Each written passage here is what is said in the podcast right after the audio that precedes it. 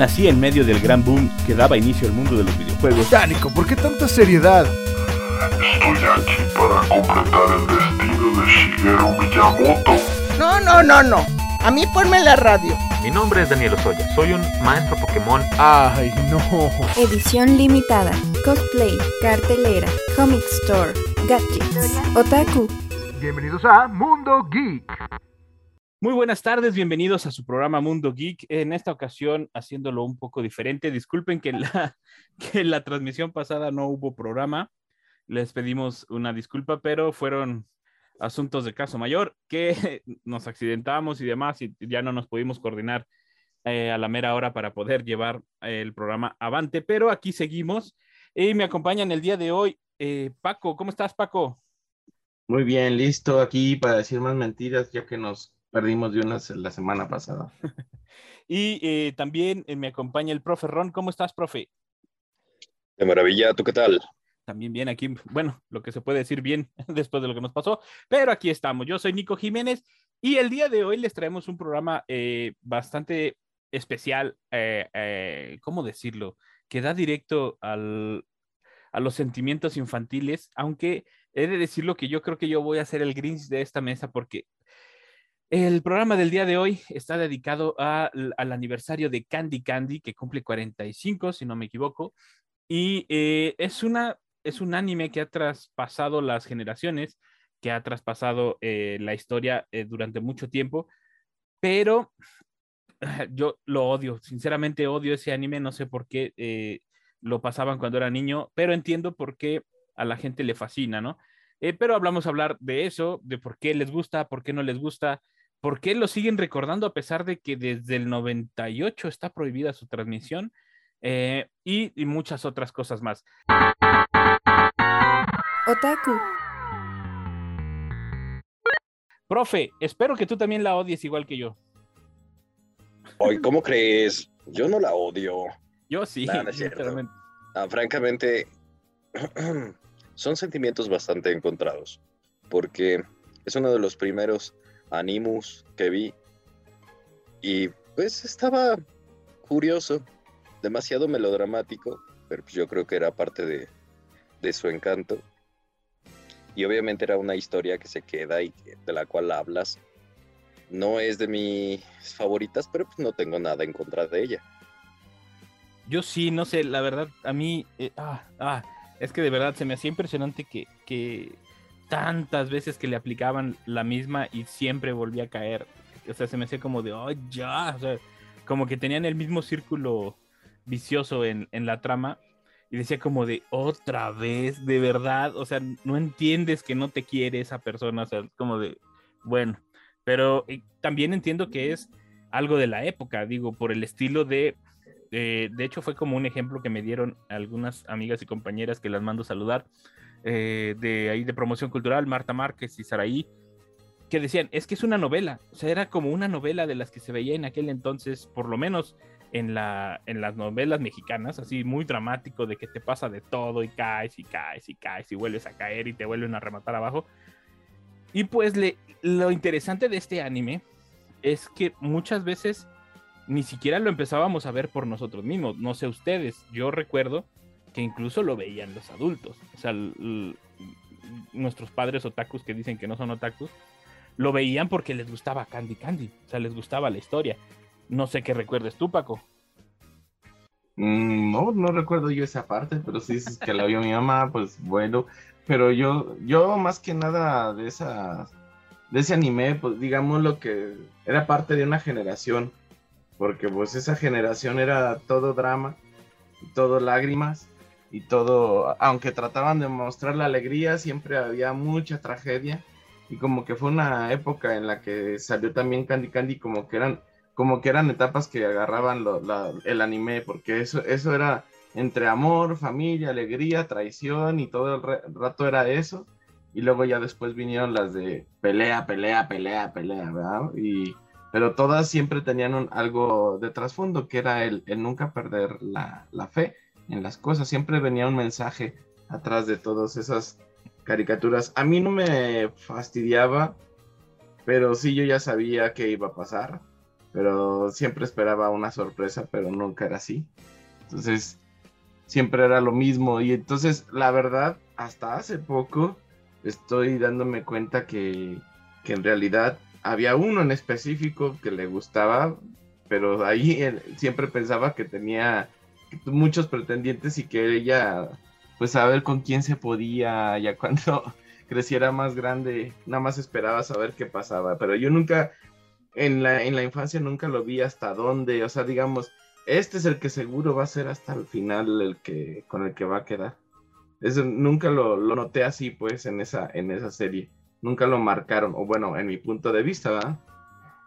Y hay, eh, hay que decirlo también que el, tema que agarraron de Candy Candy fue un tema que por decirlo de alguna manera llamaba la atención del pues del televidente, por decirlo de alguna manera, del, del, del cliente, de la persona que lo veía al final, porque se basaron entre las épocas de la Primera Guerra Mundial, más o menos, y pues era una época que a todos les llamaba la atención, ¿no? Que a pesar de que sabemos que así no eran, o sea, que, que así no era la, la guerra mundial, que así, porque era más cruda, hay que decirlo, pero te interesaba, ¿no? Entre comillas, ver cómo era la época, porque pues hasta el momento y en ese entonces todavía las películas eran muy lights, o sea, no te las tocaban tan, creo que la más, la más fea, por decirlo de alguna manera, en cuestión de tocarte la crudeza de, la, de las películas. Bueno, esta se ubica en la Primera Guerra Mundial, no en la Segunda, pero el, creo que la película que te tocaba más la crudeza de, de, de, las guerras mundiales, pues es la lista de Schindler, si no mal recuerdo. Entonces, y pues se volvió un icónico. Entonces, yo supongo que la gente también les llamaba mucho el tema y que yo creo que también fue uno de los factores para, como para que la, la serie tuviera el hitazo que tienen, ¿no, profe Ron? La verdad es que sí, porque también, como siempre digo, depende de la época. Uh -huh. Y ahora que lo mencionabas, no sé, se me acaba de ocurrir. No sé si conozcan un libro que se llama Cándido, de Voltaire. Yo pensé que Pérez. Ya, ya iba a decir aquí. No, no, no, Cándido. No, Candid. Ese sí no lo reconozco. Ese es maravilloso. Incluso, ahorita estoy haciendo varias conexiones y tengo que volver a ver Candy Candy para verlo con esa, con esos ojos. Este libro que comento es una sátira a Cándido que es muy optimista. Le pasan cosas desastrosas, de verdad le pasan lo peor que se puedan imaginar. Pero siempre tiene una visión, al menos al principio o gran parte de la historia, muy optimista de seguir adelante y decir, esto es lo mejor que pudo haber pasado porque es lo único que ha pasado. Entonces, no lo sé. Ahora que veo y que analizo todas las memorias y de todos los capítulos que tengo de Candy Candy, creo que se viene un, una historia muy, muy, muy, muy, muy interesante. Tengo que volverla a ver con esos ojos. Pero sí, es parte del, de este también fascinación que permeó a la cultura japonesa durante mucho tiempo, de decir, wow, es que es maravilloso Europa y es maravilloso eh, este contexto, y empiezan a consumir más estas historias, incluso se genera un síndrome eh, para la crítica de esa decepción cuando los japoneses viajaban a Europa y, y, se vuelve una cosa maravillosa porque esto también permea no nada más a los japoneses o a las personas que consumían, sino que después cuando llegan todos estos productos culturales a Latinoamérica, pues nosotros también lo empezamos a consumir. Y es fantástico porque es ver la interpretación de una cultura sobre otra, vista por otra, sí. que le llega de panzazo. Uh -huh. Entonces, es excelente. Es uno de esos fenómenos culturales maravillosos, porque sí, igual que tú, mi madre y mi abuela disfrutaron a Candy Candy. y hasta allá después le dijimos, abuelita, para mí que eres Guyabú, para mí que eres otaku. Para, para mí que no sabías, pero déjame, te platico que... Pero, eh, por ejemplo, eh, ¿alguno de ustedes eh, sabe por qué la controversia? Bueno, creo que sí la sabemos todos, pero la controversia entre Kyoko Mizuki y Yumiko Igarashi, los tuve que leer porque no me lo sé de memoria, eh, porque ellas eran las creadoras, una era la, la- la ilustradora, otra era la, la guionista, por decirlo de alguna manera, y a partir del 98 cesaron sus transmisiones, en, o por lo menos la renta de las licencias en todo el mundo de lo que fuera, por el conflicto legal que hubo entre ellos. Pero ¿realmente habrá sido conflicto legal como de querer ganar más dinero una que otra? ¿O será que volvemos a este problema de que a veces el anime, y no solo el anime, sino yo creo que la ilustración en general, sobre todo de historietas, cómics y demás, se vuelve como una frontera muy, muy, pero muy delgadita o muy vaga. ¿Quién es el verdadero creador de qué? O sea, de que la ilustradora dice, se vuelve como, voy a dar un ejemplo muy mexicano, pero para que me entiendan, se vuelve como el problema de Chespirito con sus personajes, con los actores que decían, Chespirito decía, yo los escribí, yo los creé, y los, y los actores decían, sí, pero yo le agregué las características que lo hicieron tal cual, ¿no? O sea, ¿será el mismo problema y que ahorita están decidiendo quién quedarse por completo con ellos, Paco? Pues aquí el, chiste de esto, obviamente, como lo dices, usando un buen ejemplo, est- está Chespirito, en donde la chilindrina, eh, Don Botija, el, el profesor Girafales, todos esos, pues aunque los creó otra persona y le dijo que, que escribe, qué es lo que decían, pues a fin de cuentas, sin el feeling o sin la sensación o sin la interpretación del actor, pues pudo haber sido totalmente una catástrofe la, la interpretación de sus personajes. Entonces ahí es donde entra este, estas, estos dos, estas dos personas, que no, no me sé los nombres bien, que tienen ese, ese, ese, ese choque. Yo lo veo más como obviamente ese choque en donde uno, choque de poderes, en donde uno siente que no está siendo apreciado como debe ser o que tiene más derechos sobre el otro. Entonces, al, al, al tener esa confrontación entre, entre, entre los, los creadores, pues en lugar de ol- olvidarse de eso y tratar de seguir generando dinero y crear más cosas, tal vez hasta, porque por ejemplo ahorita, ahorita yo estaba pensando, si no fuera por ese conflicto, tal vez hasta ya hubiéramos visto un live action de esa, de esa, de esa, de ese personaje. O sea, porque si han habido otros a fuerza que, que podía hacerse Candy Candy, como eso, como, como una Anne with E, Winnie, Ah, la Anne de, Winnie, ajá, de Netflix. O sea, pudo haber sido Candy Candy, pues a fin de cuentas tiene todas las herramientas para que se volviera un hitazo porque era, iba a ser un- una película a la nostalgia a, más no poder y teniendo Europa como imágenes, pues mucho más. Va- Sí, de hecho, a, a eso quería llegar. Ah, Por ejemplo, ahorita son 45 años de Candy Candy, seguimos hablando de Candy Candy. Desde el 98 que no, que no, que no hay ningún movimiento eh, financiero, por así decirlo, ni renta de la franquicia ni nada de Candy Candy. Y lo conocemos y se sigue hablando de él. Y generaciones nuevas, me consta porque hice como un scouting por ahí con gente más, más joven que nosotros. Y la conocen. O sea, es como de, Wow, o sea, y no está en circulación desde hace como 20 años más o menos, ¿no? Un poquito Mm. más de 20 años, 23 más o menos. No, sí salía en, bueno, en el canal de la I. Estaba saliendo, no sé si ahorita la quitaron, pero te- hace un año estaba saliendo. Es que, Pero en, en los fines de semana y temprano. o sea, pero por legalidad no deberían estar pasando, el, el- porque desde el 98 están en pleito legal ellas dos y, o sea, los, los, las, a menos que sea un contrato que ya tuvieran o algo y, y que, que no creo, que se haya vencido así como hasta muy adelante, o que hayan permitido como función especial por aniversario de algo, pero no creo, porque si no, el Canal 5 ahí lo estaría pasando. O sea, el Canal 5 es de los que los Caballeros del Zodiaco lo siguen pasando, por favor. O sea, ¿a poco no iban a pasar Candy Candy? Es- eh, o sea, eh, a eso voy. Hubiera sido inclusive más importante de lo que es hasta ahora y hubiera podido lograr más cosas, aunque también puede ser que, el- que la misma, pues el mismo conflicto lo haya vuelto tan mitológico como, bueno, no mitológico, tampoco, a mí no me gusta.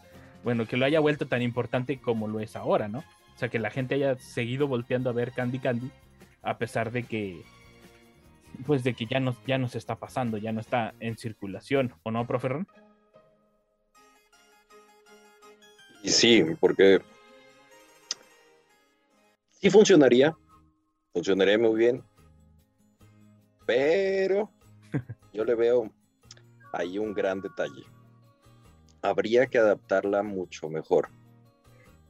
¿vale? Porque han cambiado varios valores y Todos. siento que algunas cuestiones se cancelarían inmediatamente. Por ejemplo, una- un quiz para aquellas personas que nos están escuchando, para que llamen a cabina inmediatamente y nos digan qué edad tenía Candy Candy al final de la serie. Exacto. Y yo sé que esto les va a volar la cabeza a muchos, muchísimos. Lo diremos más adelante en el programa, pero ese es uno de los puntos que yo tendría que pedirles que por favor actualizaran. Sí. Si en algún momento se llegasen a poner de acuerdo porque se alinearon las estrellas, sacamos un tablero de Ouija y todos los involucrados en la serie se ponen de acuerdo para decir, oye, vamos a hacer un remake, o vamos a hacer un live action, o vamos a hacer eh, Candy Candy versión telenovela mexicana, sería complicadísimo Sí, por esas cuestiones. demasiado, porque. ay, pues es que desde que empiezan. No tenía, creo que ni 17 ni 18 años y ya le estaban buscando pareja. O sea, era como. mm, pero pues es. Otra vez, volvemos a lo mismo. Son, son historias de su tiempo. Este. Y también están. eh, y aquí se vuelve otra vez lo que tú decías, profe. Es una historia de un tiempo que ya quedó muy atrás, que en su momento era pues no adecuado, pero era lo se aceptaba. Pero todavía contaban el de otro tiempo todavía más atrás, donde todavía esas cosas eran más aceptadas y más eh, pues vistas bien por la sociedad, ¿no? O sea, es sería muy difícil adaptarla a, a los tiempos reales. Yo digo que incluso si quisieran que fuera, si es que ya nosotros ya como planeando la serie, este, como si quisieran que fuera un éxito, sí le tendrían que dejar cosas por el hecho de del tiempo en que la estás planteando, no tanto por los guiones y eso, a lo mejor ahí sí lo tendrías que modificar ciertas cosas, pero hay cosas que sí no se pueden cambiar, porque si lo quieres plantear en esa época, en esos entonces, no hay manera, eh, yo digo, Eh, o hay maneras, pero como tú dices, es de meterle muy buen dinero, muy buen tiempo y, y que hagan bien el guion, ¿no? O sea, que, que- que se exprese bien el guion ahora y que esté adecuado pues con las nuevas formas de pensar, ¿no? Eh, Paco, ¿tú en algún momento pensaste, cuando eras niño y llegaste a ver esa, peli- esa película, esa serie, perdón, ese anime, pensaste que Candy Candy íbamos a estar hablando de ellos todavía en el 2021? No, hombre. La verdad, bueno, para empezar, parecía que nunca iba a acabar.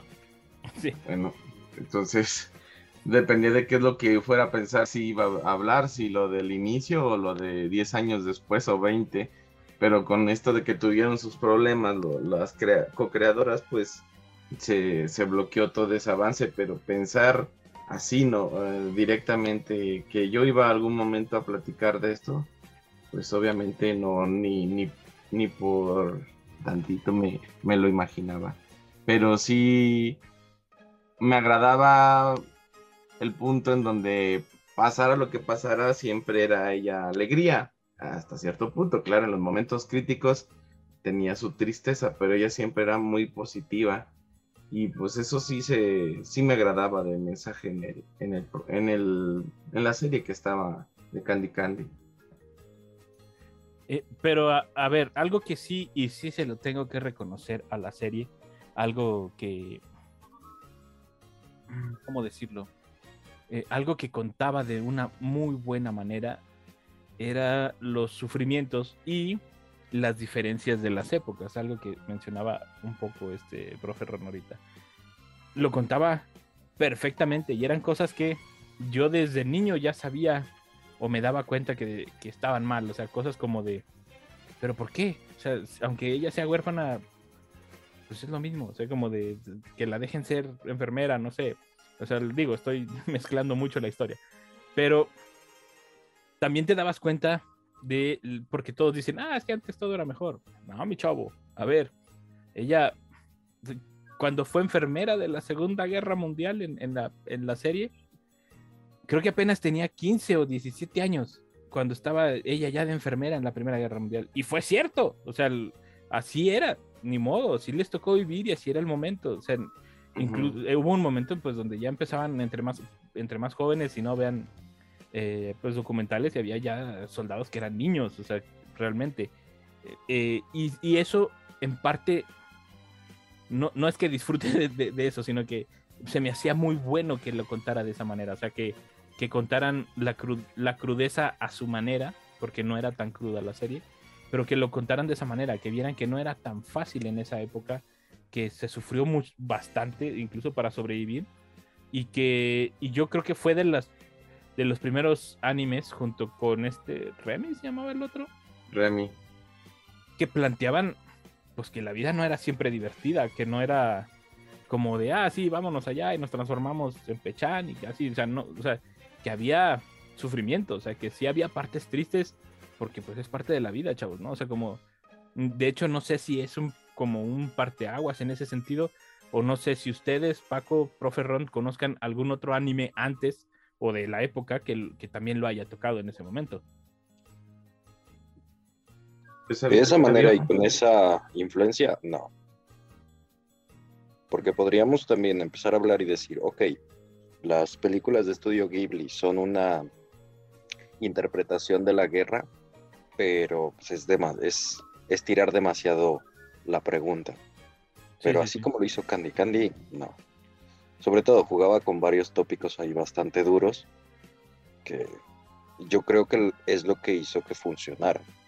Podías decir, vale, empatizo con esta niña que está sufriendo, quiero saber qué es lo que le pasa después. Y ahora nos quejamos tanto de los cliffhangers, no sé cuál es el concepto en español, de, de que te dejan picado. Candy Candy es el ejemplo perfecto. Sí, perfectísimo. Es- es- es- de hecho, ahora es de lo que se quejan en Netflix y los demás, ¿no? ¿Tú, Paco, conocías alguna? Mm, Digo, como porque- de porque- guerra, como porque tal. Remy no. era al mismo tiempo. No, no, no, o sea, me refiero como de que tomara la crudeza de la vida real, porque como Pues si lo ponemos así, pero tan igual, no creo, pero yo siempre me saltan a la mente lo que era la abeja maya y la ranita de metal. Siempre estaban tristes y buscando a su mamá. Eran, era cada un- uno, tenían sus problemas y la ranita se lo querían comer y por todos lados. Y la abeja maya eh, era otra, pero la verdad no sé si eran de la, según yo eran de la misma época o cercanos, pero Candy Ah, Candy es de cuál. setenta y tantos. Pero No, son, del 79, 70 y algo. sí, estos son como del 80, pero creo que Remy también. Entonces, Sí, eso- esas, esas caricaturas era nada más estar viendo que, que estaban sufre y sufre porque no encontraban a sus familias, así como Remy. Nada más que esto es espe- específico en, la, en la mamá. Eh, y la mamá también buscándolos, tratando de encontrarlos. Pero ah, así como Candy, como dices, que muestra la crueldad de, de lo que pasaba en la vida real, porque como que Remy era su problema y frío y enfermedades y cosas así, pero no mostraban tanto lo- las guerras o cosas así, era más como él con el drama de su abuelo y los perritos o, o la familia que lo quería encontrar pero no lo encontraba. Y Candy no se metía con todo lo demás, sí, con su creo- contexto. Yo, yo creo que en ese sentido sí fue, eh, y se lo debo admitir, fue, fue un parteaguas en, en los formatos del anime y que, y que les dijo como, pues no es necesario nada más pintar cosas divertidas o, o incluso, ¿por qué no? Este, de ciencia ficción o cosas eh, fascinantes, ¿no? También se puede tomar la realidad y hacerla un producto este, que interese a la gente y que la gente lo quiera lo quiera seguir eh, consumiendo. Pero a ver, yo también, y esto se los quiero hacer mostrar, o bueno, se los quiero hacer entender, porque muchas veces, no muchas veces, casi todo, casi toda la, el anime, a pesar de que sí parecía como que te mostraban una Candy independiente, fuerte, lo que quieras, también era bastante misógina porque siempre ponían al, al caballero, bueno, al, príncipe azul, al, al, cuate que le gustaba, que siempre el que llegaba y la rescataba, siempre el que llegaba y le echaba la mano.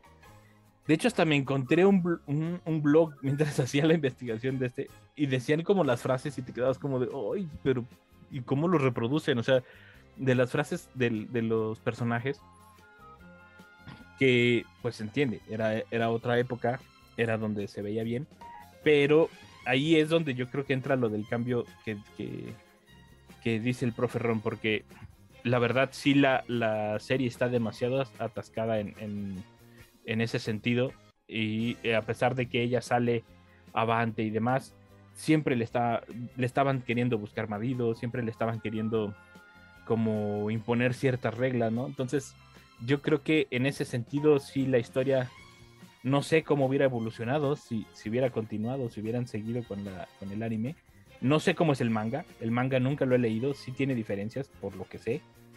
Pero, pero no sé cómo hubiera evolucionado. No sé cómo hubiera, se hubiera adaptado a las nuevas épocas. Profe Ron. No, hombre, hubiese estado genial, ¿te imaginas?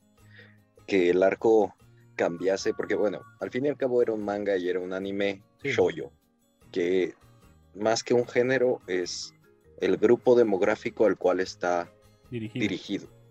Sé que hay muchísimas eh, fanáticas y además expertas en este género, que por cierto hay que hacer una segunda vuelta y decirles, hey, venga, Sí, porque capaz es- es- la nuestra es una visión demasiado demasiado masculina. corta. exactamente de algo que, que disfrutamos, pero que tampoco nos marcó. Pero hubiese estado genial, no sé, piénsenlo así. Candy Candy viaja y visita esos países en los cuales se transmite la serie. Hubiese sido un choque cultural maravilloso, porque sobre todo, estamos hablando de 1900, 1914. Estamos hablando de una época de las más conflictivas en la historia universal. El hecho de que se quedara en Europa, obviamente no le iba a poner las cosas muy sencillas. Entonces, no lo sé. O tal vez ver ahí su fiesta de 15 años o su fiesta de dulces 16, estilo mexicano, hubiese sido maravilloso. Sí, eh, hubiera sido ver cómo pintaban ¿no? Lo- los choques culturales con, con, por ejemplo, o sea, imagínate, viniendo a México, que en esa época era todavía más machista de lo que es hoy en día, el, pues si hubiera sido un golpe, un golpe bueno en, la serie o un, o un- giro en el cambio de la, historia, ¿no? Y también nos hubiera puesto a pensar, ¿no? O sea, como a nosotros como personas, como mexicanos que estamos acá, nos hubiera puesto a pensar como de, sí, cierto, ¿por qué somos así, no? O sea, lo, lo que nos pasó con otras series, como, como lo decíamos en otros programas, como la de Sailor Moon con, con la Sailor Venus y cuál era la otra, se me olvidó, eh, de, que, de que mostraron su, de que eran lesbianas y demás. Nos lo hubiéramos preguntado desde aquel entonces, no desde ahorita, no, no, no, a, no a, pa- a partir de estos momentos. Y pues el tiempo es cruel en radio, ya me están haciendo gestos por acá. Así que eh, vámonos a un corte y regresamos en Mundo Geek para más de Candy Candy. Oye, en un momento regresamos. Ya estamos de regreso en Mundo Geek. Ya estamos de regreso en su programa Mundo Geek y continuamos con el tema del día de hoy, que es Candy Candy, porque cumple 45 años de, existir esta serie, este anime, este manga, desde su primera eh, publicación. Y regresamos. Recuerden, si no alcanzan a escuchar nuestros programas, nos pueden buscar a través de los podcasts de Spotify, Anchor, eh, Google, eh, Google Podcasts, iTunes y demás. Ahí nos encuentran. Eh, ahí están todos los programas que hemos tocado de la Trinidad de eh, DC, de Marvel y demás. Todos los programas que hemos visto, ahí los pueden encontrar, de Star Wars y demás. Si quieren algún eh, programa en específico, algún tema que, que digan este no lo han tocado y quieran que lo toquemos aquí en Mundo Geek, bienvenidos. Déjenos sus comentarios en el Facebook Mundo Geek, así nos encuentran, tal cual. Si les aparecen muchas páginas de Mundo Geek y no saben cuáles somos, pueden dirigirse a la página oficial de radio y televisión.uaslp.mx que es la página de Radio Universidad aquí en San Luis Potosí. Y en la sección de podcast, ahí encuentran a Mundo Geek y los dirige a nuestros podcasts y a nuestras páginas oficiales. Recuerden que nos escuchan a través del 88.5 FM aquí en San Luis Potosí, 91.9 FM en Matehuala.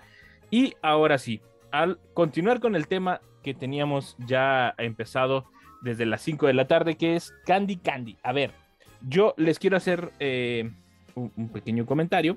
Porque aquí mientras estábamos en el corte hice varias búsquedas y, y me encontré con varios detallitos.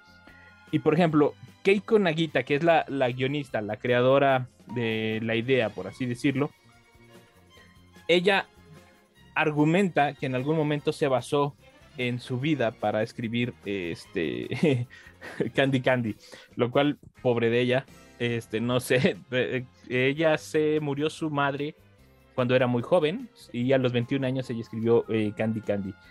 Eh, ¿Creen que este haya sido como el clic de este melodrama que decíamos, la clave especial o esencial para surgir un nuevo tipo de anime que yo no, yo no había detectado antes de Candy Candy? Este tipo de anime basado un poco más en la realidad y en que aunque seas muy buena persona, aunque seas muy altruista, aunque seas el que más te esfuerzas y eso, pues no siempre vas a tener un final feliz, porque así es la vida. ¿Creen que esta haya sido parte del éxito de esta serie, Paco? Sí, obviamente lo que te marca en, esta, en este anime es que no es un estilo Disney.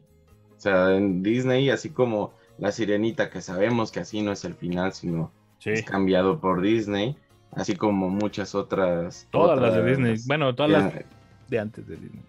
Sí, las, las primeritas, digamos, de Disney, les, las cambiaron por un final, por de ahí viene el estilo disneylesco, hollywoodesco, como le quieran decir, que todo tiene un final feliz, bonito y todos son felices para siempre. Y Candy Candy te mostró que no es necesariamente así, o sea, siempre va a haber, crueldad y la diferencia es cómo tú lo enfrentas, nada más. O sea, cómo sigues adelante con ese tipo de cosas. No nada más estar esperando que en algún momento todo te va a salir bien y ya de ahí en adelante la vida es buena. Eso nunca va a ocurrir al 100%. Obviamente va a depender de ti cómo veas lo que hay alrededor de, de lo que te sucede en tu contexto. Profe Ron, ¿crees que este haya sido el, el parteaguas en esta forma de escribir los mangas? Y anime. Francamente, Sí. Porque, bueno, al fin y al cabo hay que tomarlo como algo. No es una eh, interpretación cotidiana, porque, ojo, hay que tener muy en cuenta esto. Candy Candy no es para niños. Sí, exactamente. Entonces, eh, por más que se vea y se diga, pues son caricaturas, es una uh -huh. historia animada, no, no, no. Por ejemplo, aquella persona que quiera un acercamiento más vamos a ponerlo entre comillas, definitivo o real o más establecido, que lea la novela que una de las autoras acaba de sacar. Acaba de sacar, ah, sí. entre comillas, Candy Candy, la historia definitiva. Ahí no, no se va a ver ninguna imagen, porque pues, obviamente la autora y la ilustradora están súper peleadas por todas las demandas y todo este pasado conflictivo que han tenido. Pero leyendo la novela, está todavía más fuerte. Hace uso de este recurso telenovelesco, dramático, melodramático, muy meloso, pero también es otra aproximación a esa psique de Candy Candy, a esa psique de la autora, y entonces te explicas por qué ese sufrimiento, por qué ese círculo de errores y por qué parece que todas las personas alrededor de Candy Candy conspiran en contra de ella. Exactamente. Entonces, recomendación. Lean la novela. Y es como seis tomos, ¿no, profe? Esa, esa novela que sacó últimamente. Digamos que primero yo la había leído como web novel, porque era como una especie de blog que había sacado durante muchísimo tiempo como para argumentar que ella era la autora intelectual y que ella tenía que tener los derechos absolutos, pero ahora ya lo puedes comprar la versión en físico en Amazon, en Mercado Libre, donde quieras, y está entre los 800 y los 1200 pesos.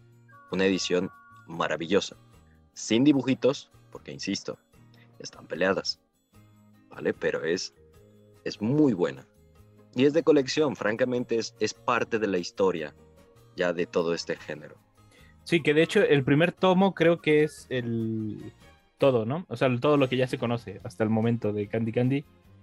Y el segundo tomo creo que es la, la edad adulta, que no sé a qué le llaman adulta en esa época, ¿verdad? Porque Candy Candy, como tú lo decías, ya al final de Candy Candy, Candy Candy tenía que 18 años, 19 años. O sea, no, no, no era tan mayor, pero también hay que verlo, en esa época la probabilidad de vida era, era menor. Este, y ya después, pues de partir del segundo tomo sí ya no sé qué es, es, historia nueva, pero creo que ahí sí, porque déjenme les digo, para todos los las, las, los y todos los que sean fanáticos de Candy Candy, porque fue algo, yo nunca vi el final, no sé por qué, digo, si ahí estaba la tele y todo, no sé por qué, o no lo recuerdo. Y esto yo me enteré durante la investigación del programa. Candy Candy no se queda con, con ninguno de, de- de los galanes que traía, de eso, con ninguno. Se queda cuidando a los niños de. El Pony se llamaba, el lugar como el orfanato donde, donde ella creció. Y Yo creo, no, no sé. de hecho, hasta hay una versión italiana donde los italianos como que no les gustó el final y, y con, con, eh, con imágenes de la misma serie, pero viejitas, editaron y se inventaron un final donde se queda con Terry, que era lo que todos querían que se quedara con Terry. Este, pero no, pero fue un final que ellos se sacaron de la manga, o sea, no la original se queda ella sola en el pony cuidando a los a los niños en el orfanato. Este, lo cual eh, me llama mucho la atención porque en esta novela, según tengo entendido, sí da a entender, por lo menos, porque creo que nunca dice el nombre, que está casada. Y no sé si la autora, no sé qué opinen ustedes, ella misma tenía un conflicto como de con quién dejarla o si dejarla con alguien. No sé a qué se deba esto. Yo creo que si algún día tengo la oportunidad se lo preguntaré.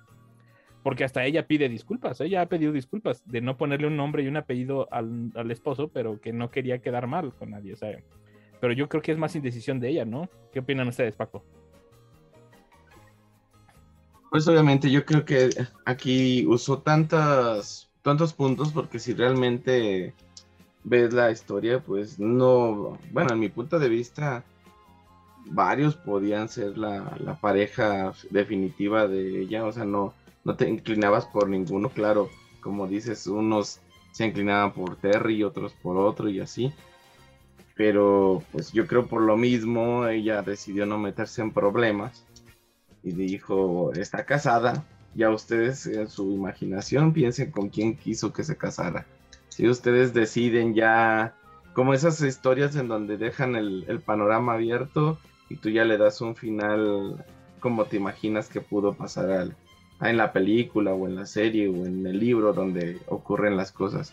Entonces, ya depende de ti quién es quién era tu favorito y quién te hubiera gustado o hasta por qué no de la nada cambiar el ah no ahora es este mejor eh, me agrada más eh, Terry que, que cualquiera de los otros y el otro de Richard T- no ese es de No, ese es ese. del New P del New El P. Sí, ya te combinaste historias ahí.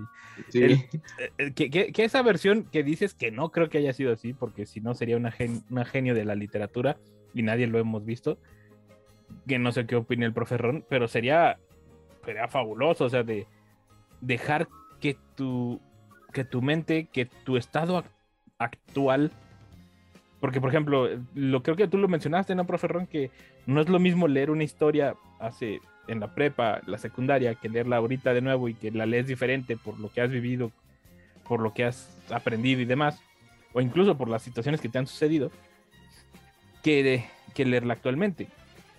Imagínate leer Candy Candy y que cada vez que la leas, tú sí que te diga, ahora es Terry, o ahora es este, se me llama- ¿cómo se llama? El príncipe de la colina, se me, ll- se me olvida el nombre del bueno, pero él, o sea, y estar cambiando dependiendo de la, la situación actual que vives eh, tú, o qué opinas, profe. Yo suscribo, Anthony. estoy perfectamente de acuerdo en eso.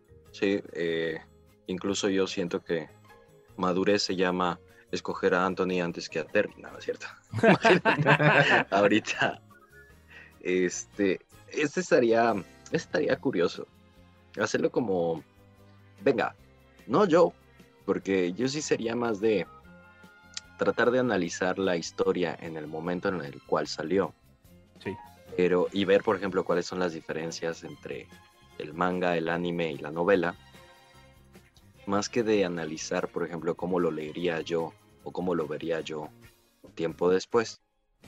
Porque una de las preguntas que yo les hacía al principio del programa y que varias personas se apuraron a contestarnos a través del WhatsApp y a través de redes sociales fue la edad que tenía Candy Candy al final. En la novela, ella termina teniendo unos 30 y tantos años, 30, La novela. 35. Ujú. En el anime y en el manga hay una diferencia de casi 4 años. Estamos hablando de una niña o de 14 o de 18. Sí. Y el hecho de que le hayan sucedido tantas cosas, y el hecho de comparar las edades, por ejemplo, con la de Anthony Terry y todos los demás protagonistas de la serie, te mete en varios problemas. Ahora, todas estas cosas, vistas desde el prisma de que salió en los años que salió, ya tiene 45 años la historia, y las autoras no se pueden poner de acuerdo para explicar una versión definitiva, final, final, final, final, final, siento que habla de la complejidad de un producto que perfectamente durará otros 100 años siendo leído, disfrutado, visto y discutido por personas porque ha marcado. Algo tuvo que haber hecho bien. Y la verdad es que hizo varias cosas bien. Tendríamos que tener también algún segmento para hablar de todas las traducciones, los subtítulos, las voces que intervinieron, porque el hecho de que tuviera éxito a lo largo del mundo fue que hubo personas dedicadas en ponerle y prestarle atención a esta historia, decir, es buena, adaptémosla al español, al francés, al chino, vamos a adaptarla también al coreano. Y que por cierto, sí hay live actions de Candy Candy. Sí, también vi eso. Entonces, por ahí están Indonesia, refundidos ¿no? en el internet. Sé que los pueden encontrar. Indonesia y Corea. No se quedaron con las ganas y decidieron hacer sus versiones. Obviamente por cuestiones de copyright se quedaron en, en salidas y en exposiciones domésticas, es decir, no salieron del país. Pero gracias al internet podemos verlas, revisitarlas y ver también cómo es que interpretaron todo ello. Entonces es bastante curioso. Sí, de hecho, eh, ahorita en el corte eh, hubo varias cosillas que busqué porque por lo que dijeron tú y Paco. Y una de esas fue esa. Y me salió un live action de Indonesia. Pero, pero estaba muy curioso. O sea, ni se parecían los personajes. El, la otra también es lo de los derechos de autor, Paco, lo que decías hace un momento. El, encontré que decían que por como no hay representante legal aquí en México, o sea, como que es un, somos una parte gris. O sea, Una, puede- lagu- una laguna. una laguna legal. O sea, lo pueden, como que no se arriesgan a estarla duro y dale reproduciéndola, pero la reproducen ahí de vez en cuando. O sea, como de, ah, mira, salió otra vez, se nos pasó. O sea, pero, pero como, y yo creo que así ha de ser en varias partes del mundo, ¿eh? Que como no hay representante legal de la persona o algo, este, pues no hay quien te reclame los derechos. Que ese yo creo que sería también un buen tema para otro programa más adelante, porque el anime sufre mucho, el anime y el manga sufren mucho de esos, de, de cojean mucho de ese pie, por decirlo de una manera, de los derechos legales. Y es, y es uno de los motivos por los que son tan reacios a soltar sus contenidos a plataformas digitales, ¿no? Porque también, por ejemplo, digo, ahorita porque están en la controversia de- del pleito legal, pero este, yo no sé por qué no sueltan esas series a, a las plataformas, y más ahorita que, lo, que los recuerdos es lo que vende, ¿no? La, la nostalgia, que es, es lo que vende, Candy Candy sería, pues sería otro boom muy grande. Este, y Claro, porque ahí está un, uno de los detalles también que tiene esta industria en particular y que no lo tiene, por ejemplo, el cine, o no lo tiene tanto el cine, porque este, a pesar de ser series o a pesar de ser eh, caricaturas, vamos a llamarlo así, son en muchas ocasiones productos con, con autor. Es decir, sabes quién lo produjo, quién lo escribió, quién lo dibujó por primera vez o hasta quién lo animó. Y entonces toda esta animación y toda esta cuestión de los derechos de autor hace que sean productos bastante difíciles porque en este caso le tienes que pagar a tres personas, a la escritora, a la ilustradora y al estudio que lo animó. Entonces, ahí son tres personas que tienen que tener tres representantes legales y no nada más uno, y te tienes que poner de acuerdo con los tres. Cosa que puede no pasar, por ejemplo, con alguna película que tú sabes que le vas a pagar a Universal, que sabes que le vas a pagar a HBO, y no le tienes que estar pagando al director, al guionista y Al al estudio. camarógrafo y a todos. Exactamente. Y en cambio aquí sí se nota y sí son trabajos que todavía le rinden mucho culto al trabajo de autor. Es como si vas a un restaurante y no dices, ah, comí tal cosa. No, comí tal cosa hecha por el chef tal y me la trajo el mesero tal.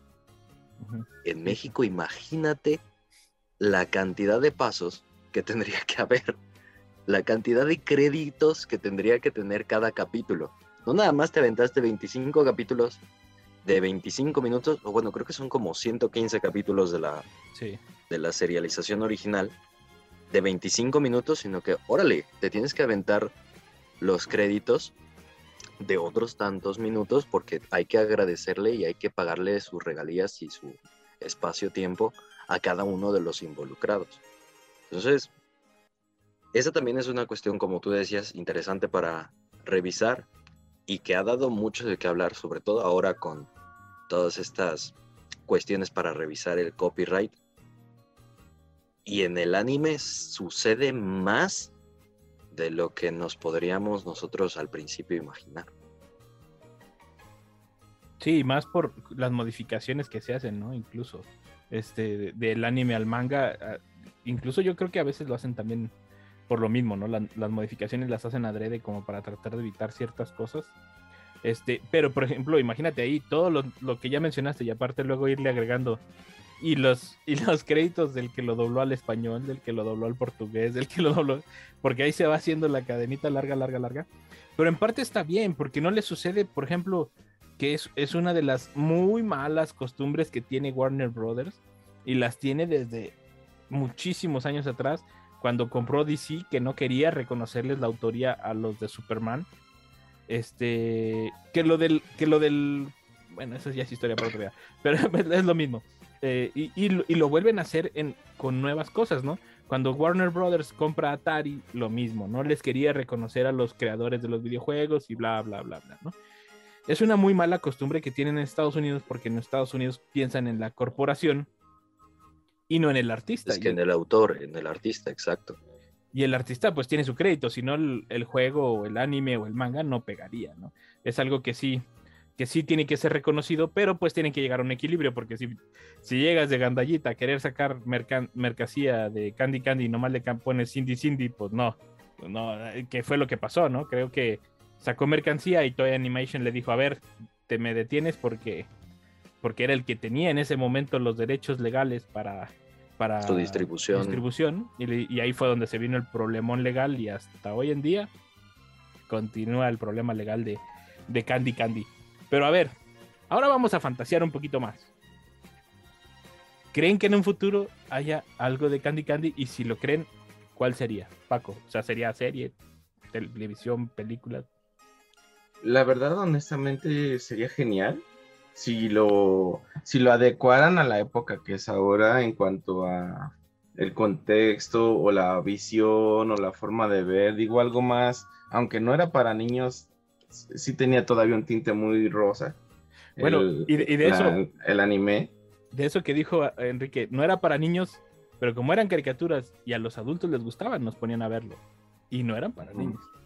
Sí, sí, sí. Nomás porque me quería hacer. Entonces, eh, imagina, sí, la verdad no, no dejo de pensar que sería uno como Anne Cine, o sea, Anne Wi- Winnow y, o sea, porque ese, vamos, me lo imagino así más o menos el contexto, pero ella viajando, moviéndose por todos lados y enfrentando muchas cosas, sería genial, el como dice, lo dijo el, el profe Ron, o sea, eh, sería genial el poderlo crear a esta época, pero, pero pues se ve como que no, yo creo que a lo mucho hasta que los, los autores mueran, no, va, no, no va a haber otra manera de verlo. Que quería hacer una pequeña pausa en esto y creo que alguien que trató de hacer una aprovechar este problema legal de estas de esta Candy Candy, y bueno, es mi interpretación, no sé si sea así, pero Sandy Bell salió, Mm, que era Oh, otra y era como una reportera y eso, pero a mí para mí era la misma